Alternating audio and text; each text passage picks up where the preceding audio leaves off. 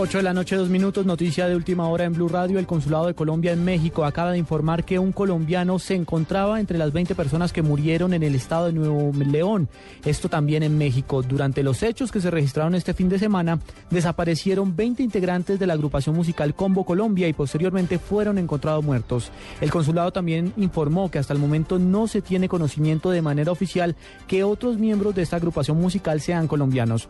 Por su parte, el Ministerio de Relaciones Exteriores de Colombia ha girado instrucciones directas al Consulado General de México para que brinden asesoría a los familiares de esta persona cuyo nombre se mantiene bajo reserva a petición y respeto de los familiares. Es la noticia en este momento en Blue Radio. El Consulado colombiano en México informó que un colombiano se encontraba entre las 20 personas que murieron en el estado de Nuevo León durante el fin de semana.